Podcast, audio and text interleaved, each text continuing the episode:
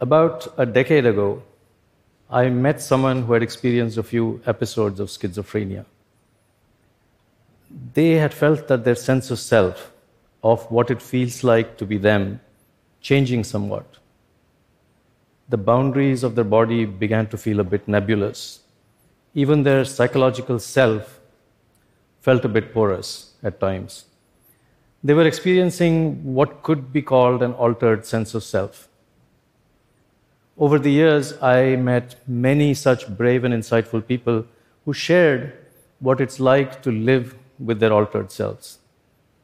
And by altered, I mean different, not deficient, while acknowledging that coping with altered selves can be a struggle at times.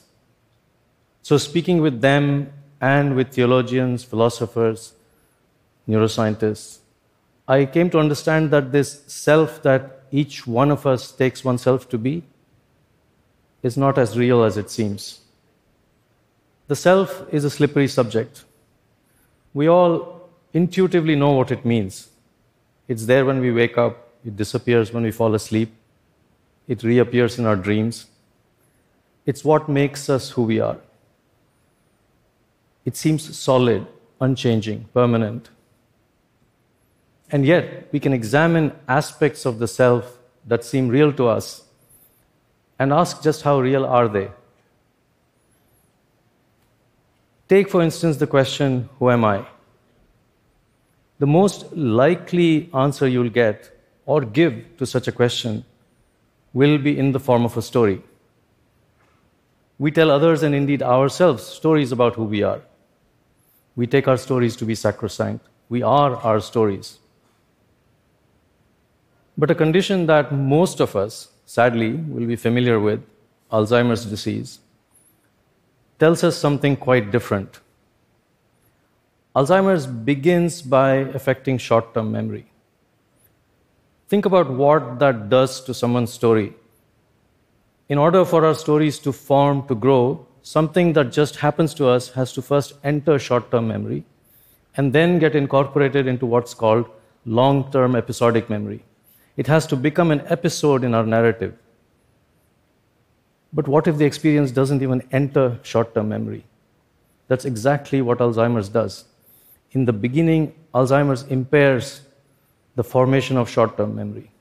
It impairs the growth of the narrative. It's as if our stories begin stalling upon the onset of the disease. Eventually, Alzheimer's eats away at older long term memories. So, if you were to meet someone with mid stage Alzheimer's, they will likely be able to tell you stories about who they are. But if you know their real stories, you'll be able to tell that they sometimes scramble up their narrative, that they sometimes mix up the sequence of episodes from their lives. It's as if they are recalling their own stories in ways that are not quite accurate. It's important at this stage to realize that there is still a person experiencing that scrambled narrative. Sadly, Alzheimer's goes on to destroy one's narrative and so much more. And towards the end, it's unclear whether there is still someone experiencing something because the person cannot communicate verbally anymore. And yet, Alzheimer's tells us that these stories that we take ourselves to be, what philosophers call the narrative self, these are spun by the brain and body. They are constructions. Sometimes the constructions are disrupted even destroyed. And while that is horrific for the person experiencing it and for their caregivers, it is nonetheless a window onto the constructed nature of our narrative self. And when the construction goes wrong, we perceive our own stories in ways that are not quite real. From the narrative self, let's talk about our body. Let's take a very basic aspect of our bodily self this feeling we all have that we are owners of our body and body parts, that our bodies and body parts belong to us. It seems such a strange thing to think that it could even be otherwise. If I were to ask you, Does your hand belong to you? You're going to say, Of course it does. What a foolish question. But not everyone would agree. Early on in my research, a neuropsychologist alerted me to a condition called xenomelia or foreign limb syndrome. You may have heard of something called phantom limb syndrome, in which people who have had an amputation feel the presence of that limb sometimes. Xenomelia is somewhat of an opposite condition, where people feel like some part of their body, usually the extremities of their hands or legs, don't belong to them. So, this neuropsychologist talked of phantom limb syndrome as animation without incarnation. So, the limb is gone, it's not incarnate anymore, but it's animated in your mind. And he talked of xenomelia as incarnation without animation. So, the limb is present, healthy even, incarnate, and yet in your own mind it feels like it doesn't belong to you. So, in xenomelia, the brain and bodily processes that give rise to our sense of ownership of our body parts, they're misfiring, so to speak. And the consequences can be serious. People with xenomelia will sometimes take extreme measures to get rid of, to amputate their foreign seeming body parts. From the perspective of the self, though, xenomelia is telling us something very profound. It's telling us that something as basic as the sense of ownership of our own body parts is a construction. And sometimes the construction goes wrong, and we perceive our own bodies in ways that are not quite real. Let's take another aspect of our bodily self. It's called the sense of agency.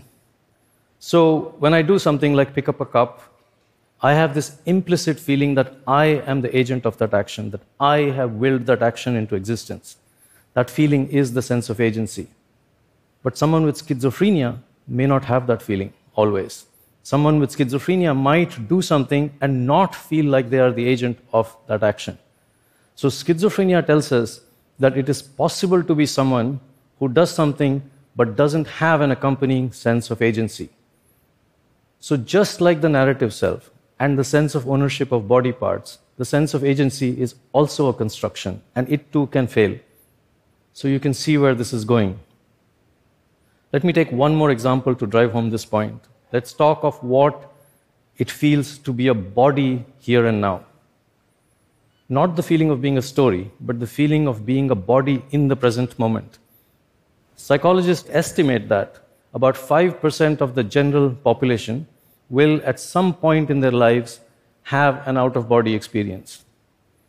Let's assume all of us right now are having an in body experience. But what that means is having this feeling of being in a body, being anchored to a body, occupying a certain volume of space, and looking at the world from behind our eyes. But if you are having an out of body experience, you could possibly be feeling that you're up near the ceiling, looking down at your own body, sitting in the chair below. People do report such experiences. And mild versions of this have been replicated in labs. But if you think, like I do, that out of body experiences are the outcome of brain processes that are misfiring, then it stands to reason that the experience of being in body, of being embodied, is itself a construction, and that too can come apart. So, what are these experiences of altered selves telling us? They are telling us that just about everything we take to be real about ourselves real in the sense that we think we are always experiencing undeniable truths about our bodies, our stories. Well, that's just not the case. So, when theologians and philosophers tell us that the self is an illusion, this is partly what they mean. You may have realized by now that there still remains the question of who or what is doing the experiencing, even in the case of altered selves. This experiencing I in the question, Who am I? is at the heart of the debate about the self. This experiencing I doesn't go away if one or a few aspects of the self are disrupted. But what if all of the aspects of the self that comprise us were to be disrupted? Would the experiencing I disappear? We don't have a satisfactory answer to that question yet. It's possible that the experiencing I is also an illusion in the sense of being a construction, a construction without a constructor.